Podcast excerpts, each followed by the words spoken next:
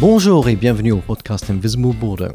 Dans ce numéro, nous partons à la découverte du label bordelais Talitre en compagnie de son fondateur et directeur Sean Bouchard. Il nous dévoile la philosophie de Talitre, les coulisses de ses collaborations avec des artistes tels que The Apartments ou Leich, raconte les travaux réalisés dernièrement avec Maxwell Farrington et le Super Omar ou Nadine Coury, les avantages d'être un label basé à Bordeaux, le contexte actuel pour les maisons de disques et les ambitions de Talitre pour les années à venir. Il évoque également la genèse et les objectifs de la première soirée Talitre in Waves, montée en collaboration avec le Musée des Arts Décoratifs et du Design de Bordeaux et la structure musique de nuit du Rocher de Palmer. Mais Commençons par l'inévitable première question.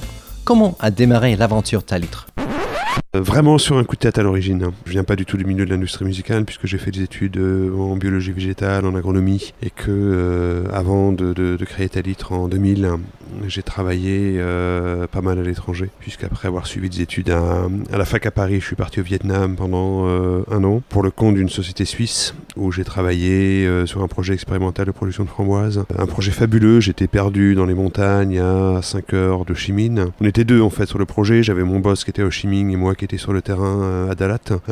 donc une grande liberté d'action, c'était un projet assez, assez extraordinaire. Travail d'un an puisque mon épouse était en France et que moi j'étais donc assez loin. Donc au bout d'un an, euh, j'ai décidé de rentrer. On était tous les deux sur Paris. Mon épouse a fait médecine. Elle était euh, pas mutée, mais elle a eu son internat sur, euh, sur Bordeaux. Donc elle est venue continuer ses études sur Bordeaux. De retour à Bordeaux, j'ai trouvé un boulot à cheval entre le Périgord et le Maroc.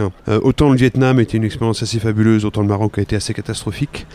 Et j'ai laissé tomber mon boulot pour essayer de, rebondir. Et c'est à ce moment-là que je me suis dit pourquoi pas essayer de défendre une esthétique musicale que j'écoutais étant étudiant à Paris euh, de façon euh, assez intensive et euh, notamment toute la scène ouest américaine. Et je me suis dit tiens, peut-être qu'on peut essayer de un label de musique et commencer à parcourir les méandres du net pour découvrir des, groupes qui sont pas vraiment distribués sur l'Europe. Et c'est un peu comme ça que tout a commencé, sans vraiment savoir si le label allait perdurer, sans vraiment savoir si j'allais pouvoir en vivre. Et il s'est trouvé que la première signature, qui était un groupe euh, américain de New York qui s'appelle Elk City, a eu euh, un assez bon succès critique. J'ai évidemment perdu de l'argent parce que j'étais pas du tout structuré que je connaissais pas du tout les méandres euh, du milieu. Mais ça m'a fait dire qu'il y avait des choses à faire et qu'il fallait continuer. Et, donc voilà, en fait, 20 ans plus tard, le label est toujours là. Et 20 ans plus tard, le label a un peu plus de, 125 références. On est 3 et demi. Peut-être qu'on en parlera plus tard. Mais voilà, le, label est structuré toujours là. Comment définir sa philosophie ou approche La volonté première, c'est véritablement de défendre euh,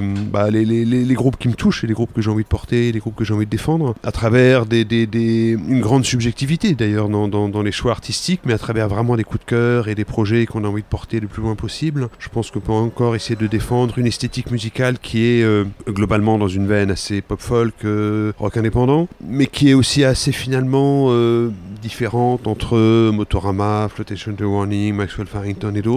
Mais l'idée première, c'est euh, en dehors du fait qu'il faut avoir un vrai coup de cœur pour, euh, à l'heure actuelle, vouloir accompagner des artistes émergents. Une certaine exigence aussi, je pense, en termes de défense des artistes qu'on accompagne. Une certaine volonté aussi de reposer le label, bien évidemment, avant tout sur la musique, mais aussi sur une image globale. Une volonté d'avoir euh, une certaine philosophie d'avoir une certaine transparence, d'être attaché également à la façon dont on communique, à la façon dont euh, les biographies de nos artistes sont rédigées, à la façon dont euh, on parle du label, dont euh, les pochettes correspondent également à la musique. Enfin voilà, une, certaine image globale en fait. Et puis après, parce qu'on reste, et, et, je le revendique haut et fort, on reste une société commerciale avec le besoin de vendre, avec le besoin d'avoir une reconnaissance commerciale, donc d'essayer de trouver des stratégies pour promouvoir voir au mieux nos artistes. Mais l'axe premier, c'est véritablement l'artistique. Et puis après, lorsque l'artistique est signé, en quelque sorte, lorsqu'on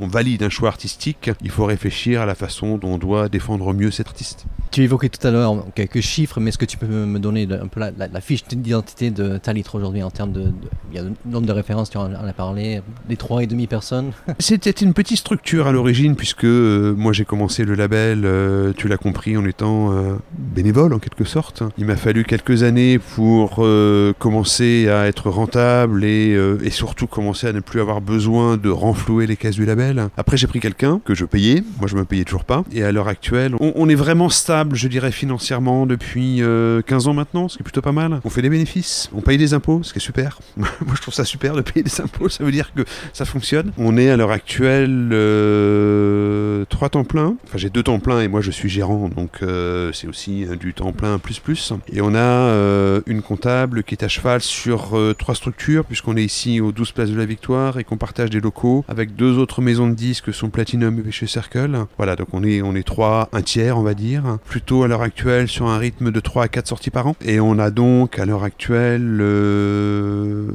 126 références. Et on a une activité qui est finalement assez diversifiée, puisque euh, on a un catalogue qui est très international, qui reste assez axé sur euh, un domaine anglo-saxon au sens large, avec pas mal d'artistes toujours américains, avec pas mal d'artistes anglais. Donc on a un catalogue qui est très international, qui fait qu'on travaille beaucoup l'export.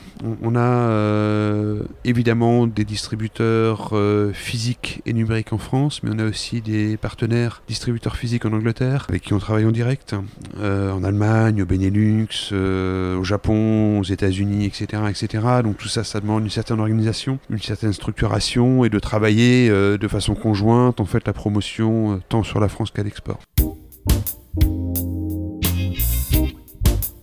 Alors juste avant d'appuyer sur le bouton enregistrer, je t'ai prévenu que je voulais parler un petit peu de Daesh, puisque c'était un artiste que j'ai vu et c'est là que j'ai découvert qu'il y avait ce label à Bordeaux qui avait signé ce formidable artiste. Comment est-ce que ça s'est mis en place ce travail avec un artiste, euh, en l'occurrence Daesh, mais avec, d'autres à l'étranger mhm. comme ça? Généralement, en fait, les, les, les, correspondances ou la façon qu'on a de découvrir des artistes se font de façon euh, à la fois assez simple et complexe tous les cas de figure sont différents. C'est-à-dire que toutes les signatures euh, qu'on a chez Talitre, euh, à un moment donné, c'est euh, des, circonstances heureuses qui font qu'à un moment donné, on rencontre un artiste, soit parce qu'on est allé vers lui, et à l'origine du label, c'était majoritairement des artistes que j'allais chercher par Internet au tout début, en découvrant des artistes lors de festivals, en lisant des revues de presse, en allant sur Bandcamp. Là, en l'occurrence, Lèche était via un, un site web qui s'appelle Onda Rock, en Italie, qui suit le label depuis pas mal de temps, était très fan de ce que Danny Green euh, faisait lorsque Daniel est arrivé pour euh, l'enregistrement et la sortie surtout et la commercialisation d'un nouvel album. Lorenzo de Honda Rock lui a recommandé de contacter Talitre. Et c'est comme ça que euh, les premières relations avec Daniel se sont passées. Euh, Danny nous envoie euh, un lien pour écouter euh, son album, et puis voilà, j'écoute je, et je dis, bah oui, il faut absolument qu'on travaille ensemble. On n'a pas encore parlé de ces artistes que moi j'écoutais lorsque j'étais étudiant à, à Paris, mais j'écoutais notamment au tout début des années 90 un groupe australien qui s'appelle The Apartments, un album notamment qui pour moi était un album mythique en 93 qui s'appelait Drift. Et Peter de The Apartments a eu un moment euh, un peu de, silence dans sa carrière discographique parce qu'il a a perdu un fils, euh, donc il a eu besoin de se retirer un petit peu comme ça de, de, l'industrie musicale et des compositions. Un journaliste français l'a motivé pour venir refaire des concerts en France et donc a commencé à discuter avec Peter pour euh, le faire venir pour une tournée française, pour réenclencher des choses avec lui. Et à un moment donné, Peter lui a fait comprendre qu'il commençait à recomposer des, des titres, qu'il commençait peut-être à vouloir regagner un petit peu en visibilité sur la scène. Et c'est comme ça en fait que Emmanuel Tellier l'a mis en connexion avec Talitre, en l'occurrence avec moi-même, que euh, j'ai fait un aller-retour un soir pour aller rencontrer Peter euh, dans un studio au sud de Tours et que les choses ont commencé en fait. Et la dernière signature en l'occurrence, c'est aussi passé comme ça. On vient de signer une artiste euh, anglo-libanaise hein, qui s'appelle Nadine Khoury. Euh, verra le 17 septembre. Qui joue le 17 septembre à Bordeaux. C'est assez étrange parce que finalement tous ces artistes, j'en avais plus ou moins entendu parler, peut-être qu'ils m'avaient sollicité, que j'étais passé à travers, je sais pas. Mais il y a toujours aussi des, des, petites piqûres de rappel. Un journaliste français qui s'appelle Pierre Le Marchand, qui euh, écrit pas mal pour Magic et qui tient également une, euh, émission radiophonique sur euh, le net Eldorado. Et qui à un moment donné a été sollicité par Nadine lorsque Nadine cherchait un label pour sortir son, son nouveau disque et qui nous a donc mis en relation en lui disant mais tu devrais contacter euh, Talitre parce que c'est tout à fait euh, la veine de ce que tu fais et voilà voilà comment les choses se sont passées voilà comment est-ce qu'on est rentré en relation avec Nadine Corey. L'un de vos artistes phares en ce moment également c'est Maxwell Farrington et le Super Omar. Maxwell Farrington et le Super Omar c'est une drôle de rencontre en fait parce que euh, bah, déjà c'est une drôle de rencontre entre les, les, les, deux protagonistes entre Maxwell Farrington et le Super Omar, parce qu'effectivement Maxwell Farrington c'est un chanteur crooner euh, australien qui est venu en France il y a maintenant pas loin d'une dizaine d'années, qui a pas mal vadrouillé, qui a commencé à s'installer à Marseille, qui après est parti un tout petit peu en Angleterre, qui après est parti je crois sur l'île et qui a fini par s'installer en Bretagne à Binic, hein, pas loin de Saint-Brieuc, qui est cuisinier de formation qui est, musicien euh, et aussi cuisinier, qui travaille toujours d'ailleurs dans un restaurant euh, à Bigny qui s'appelle le Chalon qui passe. Maxwell Farrington rencontre euh, lors d'un festival à Paris qui s'appelle le Mama un autre musicien, pour le coup français, qui s'appelle Christophe Vaillant, qui lui a son projet qui s'appelle le Super Omar. Christophe entend Maxwell chanter a cappella un titre de Scott Walker lors des balances et se dit mais ce type a une voix de dingue, il faut à tout prix qu'on collabore, ils ont les mêmes euh, influences euh, musicales. Ils sont tous, tous les deux fans de Scott Walker, hein, Sinatra, Lee Hazelwood, Stick, etc., etc., etc. Christophe va le voir et lui dit euh, Écoute, moi j'ai un projet qui s'appelle le Super Omar. Je suis en train de reconsidérer un petit peu mes collaborations avec les musiciens qui à l'heure actuelle sont dans le groupe. Est-ce que tu veux qu'on essaie de faire des choses ensemble? Et c'est comme ça que le projet Maxwell Farrington a commencé. Quelques semaines ou quelques mois après, le Covid arrive. Ils peuvent travailler à distance. L'un est du côté Saint-Brieuc, l'autre est euh, à Avignon. Ils s'échangent comme ça par internet les pistes de leurs morceaux. Donc il y en a un qui compose les chansons, qui écrit les titres et qui chante, et puis l'autre qui s'occupe de tout ce qui est euh, arrangement, composition musicale, etc., etc. Donc le, projet commence comme ça. Et puis à un moment donné, Christophe du Super Omar m'envoie un message en me disant euh, voilà j'ai un projet qui s'appelle le Super Omar, qui s'appelle désormais Maxwell Farrington et le Super Omar. Est-ce que tu veux écouter nos compositions bah, évidemment. Et puis je les écoute un petit peu en boucle. Et, c'était assez drôle parce qu'à l'époque, j'écoutais beaucoup euh, le, dernier, le dernier album d'Adam Green que j'aime beaucoup. Et, j'ai trouvé qu'il y avait vraiment une ressemblance entre la, voix de Maxwell Farrington et celle d'Adam Green. Et puis euh, ses habillements sonores, ses arrangements, ses, euh, compositions très élégantes, hein, très, très 60s, très, très 70s aussi, et qui m'ont finalement très vite parlé. donc la, la collaboration a commencé comme ça assez simplement finalement. J'ai appelé Christophe. On a décidé qu'il fallait euh, réenregistrer les titres parce que certains titres de Maxwell avaient été enregistrés euh, par euh, les trouvailles du net. Alors ce qui est bien, mais à des moments donnés, il faut quand même rentrer en studio, donc on a refait aussi certaines prises, certaines prises de guitare, certaines prises de batterie. Et puis on a fait appel à un mixeur qui a remixé tous les titres. Et puis finalement, le, projet a pu se faire relativement rapidement, puisqu'on a signé en septembre 2020 et que l'album est sorti en avril 2021, tu vois, donc c'est très rapide. Mm. Et qu'on a eu euh, des retours euh, médias euh, assez faramineux, puisque on a eu le soutien de France Inter. Diggy Pop. Diggy Pop en Angleterre. Antoine de Cône en France. Ils ont, ils ont été album du mois sur Rock and Folk. Il y a eu un vrai suivi. C'est, non, ça s'est, ça s'est vraiment bien passé. Puis ça a été aussi une rencontre humaine assez chouette entre Maxwell, Christophe, moi-même et puis les équipes de Talitre c'est des gens qui sont euh, géniaux, euh, qui sont assez simples. Moi j'aime beaucoup le côté encore euh, très frais de Maxwell. Et il veut à tout prix rester cuistot. Et ça je trouve ça génial. Moi je, revendique énormément le fait que au sein de l'industrie musicale il faut avoir tout type de projet, tout type de musicien, tout type d'influence et que la fraîcheur fait vraiment du bien. avoir quelqu'un qui, tant qu'il le peut, donc tant que le, rythme euh, que la musique lui demande et que son travail lui demande et que sa vie de famille lui demande, tant que c'est possible de concilier à la fois une vie de musicien et puis parallèlement d'avoir cette activité de cuistot, moi je trouve ça génial. Et, je le pousse vraiment à faire les deux parce que je pense que son activité de cuistot lui permet d'avoir une autre vision des choses. Et euh, je reproche bien trop souvent finalement à l'industrie musicale d'avoir euh, une attitude euh, autocentrée et très fermée sur elle-même que je trouve qu'avoir une personne qui soit à même d'apporter quelque chose d'autre, c'est riche. C'est riche et il faut le valoriser.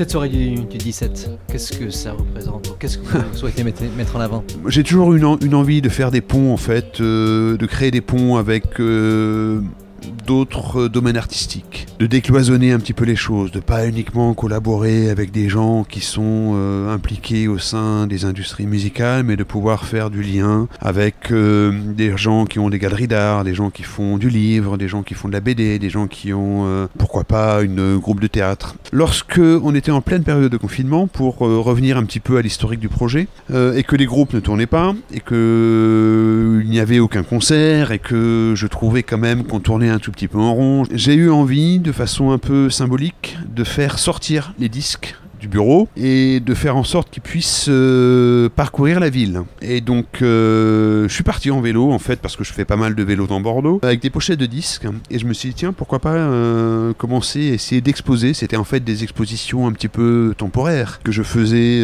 dans Bordeaux et il se trouve que le, premier étalage de pochettes vinyles que j'ai pu faire c'était au musée des arts décoratifs et du design. À l'époque il y avait une exposition sur les sneakers et il y avait notamment un terrain de basket éphémère. J'ai pris mes pochettes je suis allé voir euh, l'accueil du musée et je leur ai dit est-ce que je peux prendre mes, pochettes de vinyle? Ils étaient allés sur euh, ce terrain de basket et prendre des photos. Et ils m'ont dit mais bien évidemment, euh, c'est fait pour tout le monde, allez-y.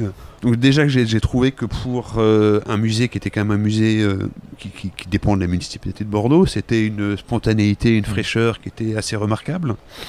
Et je me suis dit ah c'est une chouette équipe voilà, il, faut faire des choses avec eux. Et puis, pendant que je prenais mes photos, j'ai une personne qui est venue me voir et qui m'a demandé ce que je faisais. J'ai commencé à lui expliquer, elle m'a dit, ah, mais c'est génial. Euh, moi, je suis chargé de communication ici. Si vous voulez faire des choses ensemble, appelez-moi. Bon, les, choses, euh, après, se sont passées. Euh, il y avait bien évidemment pas mal de, choses à gérer au quotidien. Et puis, et puis parallèlement, j'ai toujours eu encore cette envie de, créer des, des concerts dans des lieux un petit peu singuliers. De sortir un petit peu ces artistes euh, des SMAC, qui sont euh, des lieux assez extraordinaires hein, pour accompagner les, groupes. Euh, Rocher Palmer, Cacatois, Barbet et autres sont des lieux qui nous accueillent et, ce sont, des lieux qu'il faut encourager bien évidemment, mais de temps en temps il faut essayer de proposer une expérience un petit peu différente. Et, moi-même, j'ai envie, quand je vais au concert, d'essayer de, voir d'autres choses, de pas mmh. forcément et d'être toujours dans une salle obscure, mais de proposer un cadre qui soit aussi un cadre architectural, qui soit un lieu où on puisse euh, essayer d'avoir une autre expérience voulant mettre ceci en place, je me suis dit, bah, il faut qu'on appelle le, musée des arts décoratifs et du design, il faut qu'on essaie de faire des choses ensemble. Et parallèlement, j'ai tenu à impliquer quand même le Rocher de Palmer, l'équipe de musique de nuit, parce que ce sont des gens avec qui on, collabore quand même très régulièrement, qui soutiennent vraiment le label, et qui ont aussi euh, cette expérience du live qu'on a, qu'on a, qu'on a pas nous, parce que c'est quand même un vrai projet d'organiser cette, euh, cette soirée. Être à Bordeaux, c'est, euh, j'imagine, un atout. Est-ce qu'il y a également des obstacle que ça, que ça présente d'être euh, d'être euh, en, province au, tout début du label, je me suis un peu posé la question à un moment donné. On s'est posé la question avec mon épouse de retourner sur Paris pour raison professionnelle. Parce qu'à l'époque, Bordeaux était quand même à 3h30, parce que les choses n'étaient pas aussi euh, fluides et diversifiées et puis externalisables et que il y avait quand même besoin d'aller de, régulièrement sur Paris, de voir les gens de visu. Et puis très rapidement, mais vraiment très rapidement, je me suis rendu compte que bah, finalement c'était une chance d'être à Bordeaux. Une chance pour plein de raisons. D'une part pour euh, le confort de vie. On ne pourrait pas avoir des locaux, même si ces locaux sont quand même un petit peu vétustes, ils sont quand même très centraux. On fait tout en vélo, on perd pas de temps dans les transports, c'est aussi un grand luxe. On est à un quart d'heure de la gare à pied, on est à deux heures de Paris en TGV. Le second atout, c'est que on a la chance d'être dans une région relativement pilote dans tout ce qui est euh, accompagnement des musiques actuelles. On a eu euh, en 2006 des concertations territoriales qui ont été gente organisé par la région, à l'origine Aquitaine, désormais Nouvelle-Aquitaine, d'un chargé de mission qui est devenu maintenant conseiller culture de Alain Rousset, donc Frédéric Vilcoq en l'occurrence, qui euh, accompagne les structures culturelles et qui accompagne notamment tout ce qui est euh, musiques actuelles en Nouvelle-Aquitaine. Donc ça c'est quelque chose qu'on n'a pas partout et c'est quelque chose qu'on a eu très tôt en région Aquitaine. L'autre grand atout, c'est qu'en étant en région, il est peut-être plus facile d'être en connexion avec les autres structures. À Paris, on serait un petit peu noyé dans la masse. Euh, ici, puis, encore une fois, on collabore avec d'autres maisons de disques, et, j'ai toujours considéré que les autres maisons de disques étaient des partenaires et non pas des concurrents. Partager ces locaux avec Vicious Circle et Platinum, c'est faire beaucoup plus que s'entraider à porter des cartons. C'est se donner des contacts, c'est se soutenir mutuellement, c'est s'accompagner, c'est s'épauler de temps en temps quand il y a un coup de moins bien chez un autre label. Voilà, c'est avoir des projets en commun, c'est euh, se filer euh, des, coups de main sur euh, des réseaux internationaux. Et voilà, c'est une volonté aussi de faire en sorte que les trois labels puissent monter ensemble et, et s'épauler. Et ça, c'est super important. Et c'est un petit peu la même chose avec le Rocher de Palmer sur Bordeaux. J'ai des relations aussi assez fortes avec des salles parisiennes parce que les choses se sont mises en place depuis un certain nombre d'années et, c'est aussi important. Mais en tout cas, cette proximité avec des salles bordelaises est aussi importante. et ça, c'est aussi vrai avec d'autres salles sur la région aquitaine. L'autre point finalement euh, assez fort de, d'être à Bordeaux, c'est que on est aussi identifié comme étant label bordelais, même si c'est quelque chose que je veux pas forcément mettre en avant très très souvent, mais à un, moment donné, on était, Vicious l'était aussi, Platinum l'était aussi, c'est on était des labels bordelais. Voilà, ben, il y a des labels parisiens et il y a des labels bordelais. Désormais, il y a beaucoup de choses qui se font par le net même si euh, il faut toujours se, déplacer à Paris. Et ça, je pense que c'est très important que euh, les labels naissants ou, les entreprises qui veulent travailler dans la culture, euh, qui commencent à essayer de développer des projets le comprennent, c'est que Internet c'est joli, mais il faut aussi prendre son téléphone et il faut aussi continuer à aller à Paris, il faut aussi continuer à avoir des relations humaines. On évoquait tout à l'heure Checking Party à Guéret où on s'est entrevus. Pour nous, c'était important d'y être parce que c'est important de se montrer, que c'est important de discuter avec les gens, que c'est important que les gens puissent voir concrètement notre catalogue. C'est important d'être une vitrine en quelque sorte.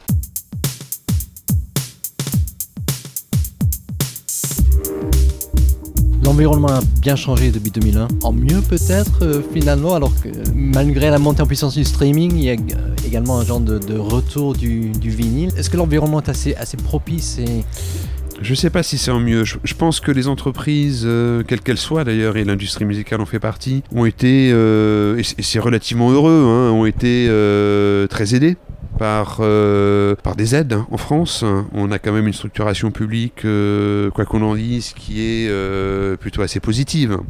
En tout cas, d'un point de vue économique, on a quand même été soutenu.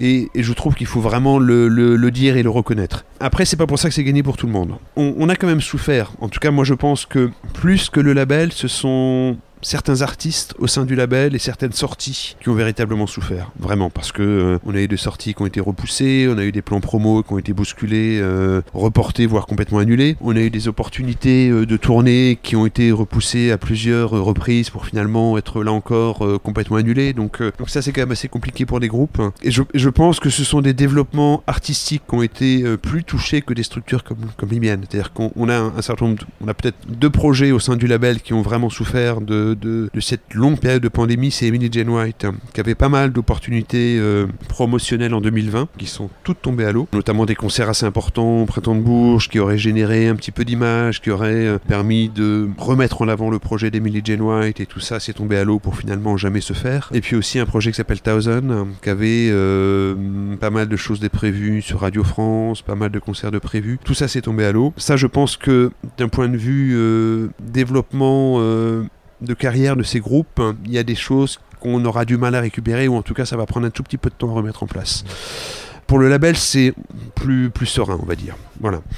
Euh, après, est-ce que la période est propice? Euh, J'en suis pas si sûr. Je trouve qu'il y a quand même une tendance à la concentration qui est euh, plus marquante que jamais. Moi, c'est quelque chose qui, contre lequel j'essaie de, de, lutter, pas uniquement au sein de l'industrie musicale, mais au sein de, de la société au sens large. C'est-à-dire qu'il y a une tendance à la concentration qui est quand même assez accrue que ça soit dans le domaine culturel ou dans d'autres domaines de la société, mais quand on voit la concentration des médias, quand on voit la concentration des festivals, quand on voit la concentration sur le marché euh, phonographique ou sur euh, l'édition musicale, etc., euh, etc. C'est quelque chose auquel il faut faire diablement attention. Il y a de plus en plus de festivals qui se sont fait racheter par d'autres groupes. Il y a de plus en plus de gros groupes qui mettent la main au sein de, de l'industrie musicale et ça je trouve que c'est véritablement problématique parce que finalement ce sont des gens qui ne sont pas du tout issus de l'industrie musicale qui vont commencer à nous faire comprendre ce qu'il faut faire ou qui vont commencer à dicter leurs lois parce qu'ils arrivent avec une grosse trésorerie et ils vont mettre la main sur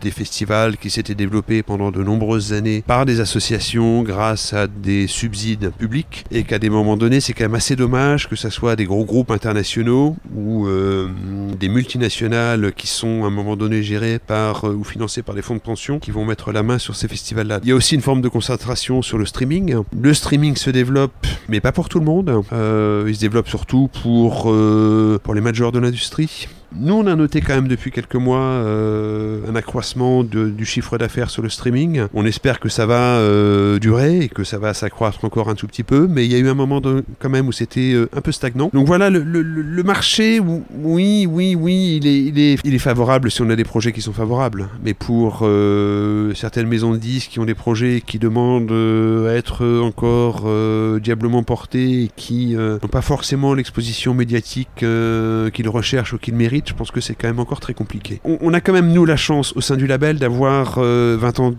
d'expérience et d'avoir un catalogue euh, qui tient la route et d'avoir une reconnaissance publique et médiatique hein, euh, et d'avoir une histoire et d'avoir une structuration. Mais encore une fois, c'est pas le cas de tous les labels. Il y a des labels qui sont naissants, il y a des labels qui n'ont pas forcément notre histoire, n'ont pas forcément le back catalogue sur lequel nous on peut se reposer un petit peu. même si encore une fois, il faut tout remettre en cause tout le temps. Il faut avoir des projets, euh, c'est gérer une entreprise. Hein. Il faut essayer de se projeter euh, sur le moyen, sur le long terme. Euh, il faut jamais stagner en quelque sorte. C'est ça qui est, parfois un peu compliqué, c'est qu'il faut toujours avoir des projets. Il faut toujours essayer d'avoir des nouveaux groupes. Et pourtant, avec l'âge, hein, je pense que je suis de plus en plus exigeant et que les coups de cœur sont en quelque sorte de moins en moins nombreux. C'est la raison pour laquelle j'ai de moins en moins de signatures. C'est parce qu'à un moment donné, j'avais quand même des coups de cœur assez spontanés. Voilà, tu découvres un groupe, tu es heureux, tu, montes ton label, tu as envie de sortir des groupes, tu constitues un catalogue, euh, ah tu dis ah fantastique, on le sort quoi. Maintenant il y a une réflexion qui est euh, peut-être plus mûre, et je pense que à 50 ans passés, euh, bah, on a envie de, d'autres choses et ça prend un petit peu plus de temps en fait d'avoir le véritable coup de cœur. Et puis il y a des groupes qui se sont arrêtés, sur lesquels les choses se sont pas véritablement passées comme on le voulait ou on l'entendait. Donc on s'est séparés, ils sont partis. Constituer un catalogue, c'est vraiment un travail du quotidien. C'est un travail à la fois avec les groupes qui sont au sein du catalogue ou qui sont sur le bas catalogue, et puis les, les, les, groupes naissants, donc il faut trouver des nouveaux projets. Et ça, c'est pas si simple. What happens next? Si on se retrouve dans, dans 10 ans ah, Si on se retrouve dans 10 ans? Yes. Ah, euh, J'espère qu'on sera toujours là déjà, qu'on pourra se retrouver dans 10 ans. J'espère qu'on aura développé plus encore ce, ce concept d'événement. Je pense qu'on arrive sur une période, alors cet événement qu'on monte euh, au musée des arts décoratifs, on arrive quand même sur une période qui est loin d'être facile. Parce qu'on on parle de, de, des projets pour un label, mais il faut aussi parler des projets euh, pour les salles et l'organisation de concerts. Euh, on, on, est quand même encore à une période de, de transition où les gens n'ont pas encore véritablement pris le chemin des salles de concert, ou alors peut-être pour les groupes qui sont très exposés, mais pour les groupes émergents, c'est pas encore vraiment le cas. On est quand même encore dans une période euh, où les gens tardent à revenir dans les lieux culturels et, euh, et ça c'est pas facile. Donc c'est pour ça qu'on arrive sur une, voilà, c'est véritablement un pari hein, d'organiser cet événement. Là encore, j'ai tendance à penser, même si c'est pas uniquement une volonté d'avoir une vitrine et de rencontrer des gens, si on perd de l'argent, c'est pas grave. On a, on a la capacité de, de pouvoir de temps en temps perdre de l'argent. Je, je, trouve qu'il faut savoir perdre de l'argent lorsqu'on a une entreprise parce que ce qu'il faut, c'est pas perdre tout le temps de l'argent, sinon sinon on s'en sort pas et, c'est fini. Mais euh, l'idée c'est d'apprendre en fait. Quoi. L'idée c'est d'essayer de, d'avoir ce projet, de voir comment ça se passe, de se dire euh, voilà ce qu'on a bien fait, voilà ce qu'on a mal fait, voilà ce qu'on peut améliorer, voilà ce qu'on peut essayer de, de, faire euh, toujours, de, répéter, etc., etc. Donc moi j'aimerais bien essayer de, faire en sorte que ce projet de, soirée et d'événement puisse continuer. Pas uniquement à Bordeaux d'ailleurs, j'aimerais bien essayer d'organiser ça dans des lieux à la campagne, mais là le Paris est peut-être encore un peu plus osé, mais euh, organiser ça dans des fermes, organiser ça euh, au bord de la mer, enfin voilà, ce, genre d'événement, euh, moi me plaît beaucoup parce que je trouve que c'est aussi une façon de montrer que le label, c'est pas que des bureaux, c'est aussi des vraies collaborations avec des artistes, et puis ça nous permet aussi pour nous de rencontrer les artistes dans un autre cadre, de rencontrer le public, d'avoir des échanges avec d'autres structures de, de, la culture, donc c'est quand même assez important. Et puis aussi d'avoir une activité qui est le plus diversifiée possible Puis ça nous permet aussi d'avoir d'entreprendre de, de, nouvelles choses et d'avoir de nouveaux paris. C'est quand même assez important pour être stimulé dans ce qu'on fait parce que gérer un label, c'est comme beaucoup de, métiers. Il y a forcément un moment, un petit train-train. Donc on a besoin d'avoir de nouvelles choses. Comment ça se passera dans 10 ans? Ce qu'il faut à tout prix, ce que, je, je pense le plus important chez Talitre pour vraiment durer, c'est d'avoir un patrimoine sonore le plus stable possible. On n'en a pas encore vraiment parlé, mais il y a, y a, deux types de contrats pour euh, un label comme Il y a un, contrat où on euh, signe un artiste alors qu'on arrive un petit peu tardivement dans le processus euh, d'enregistrement de, l'artiste. C'est-à-dire que ça s'appelle un contrat de licence. L'artiste a déjà enregistré, a déjà produit un, disque. Par contre, il a besoin d'avoir un accompagnement professionnel pour sortir son projet. Et c'est là qu'on intervient. Le contrat de licence fait que le contrat est limité dans le temps. Il est parfois limité en termes de territoire. Ce qui fait que on est en quelque sorte, en quelque sorte, hein, locataire de la bande son. Donc on peut perdre les droits au bout de 5 ans, au bout de 10 ans, au bout de 15 ans, si à un moment donné euh, l'artiste décide de vouloir récupérer son œuvre. Euh, l'autre contrat qu'on a au sein du label et qu'ont beaucoup de labels, c'est le contrat d'artiste, le contrat de production. Là véritablement, on accompagne le projet depuis la chambre jusqu'à la commercialisation et euh, on est propriétaire de l'œuvre. C'est ce qu'on a sur euh, Maxwell Farrington, c'est ce qu'on a sur euh, Raoul Vignal. C'est ce que j'ai commencé à proposer à Nadine Coury lorsque euh, elle m'a contacté, mais là pour le coup elle avait déjà produit son, disque. Et c'est ce que je souhaite lui proposer pour la prochaine collaboration. Ça c'est super important parce que pour durer il faut qu'on soit stable hein, d'un point de vue du patrimoine et d'un point de vue des projets qu'on développe. Il faut qu'on ait également à la fois des droits phonographiques, donc sortie de disques, et éditoriaux. Éditoriaux, c'est tout ce qui est euh, dépôt d'œuvres à la SACEM et c'est euh, tout ce qui est généré par euh, les droits radiophoniques, les droits des concerts, les droits des placements des musiques dans les films, dans les séries télé et autres, ce qui est quand même un axe de développement assez fort pour les labels indépendants comme le mien. Et ça encore, il faut qu'on le travaille de façon plus constante parce que le marché est très concurrentiel, que ça demande du temps, que ça demande un grand suivi. Voilà, il faut qu'on arrive à accéder des choses là-dessus. Après, le, le, le moi, ce qui me motive vraiment au sein du label, c'est la découverte de nouveaux groupes mmh. et, l'accompagnement de nouveaux projets, parce que c'est quand même aussi le, moteur de tout ce qu'on fait. C'est vraiment ça, en fait. Longue vie à ta litre. Merci. Merci, Sean. merci beaucoup. Un grand merci à Sean pour son accueil dans les locaux de Talitre, ainsi qu'à Inès Manuel du label d'avoir proposé la rencontre. Et si vous avez écouté ce podcast dès sa sortie, c'est qu'il est encore temps de réserver votre samedi 17 septembre 2022 afin d'assister à l'événement Talit in Waves au Musée des Arts Décoratifs et du Design de Bordeaux. Quant au podcast, n'hésitez pas à vous abonner via la plateforme de votre choix, de suivre Invisible Bordeaux sur les réseaux sociaux et surtout de parcourir le blog que vous trouverez en cherchant Invisible Bordeaux ou pour les pages en français, le Bordeaux Invisible. Bye for now!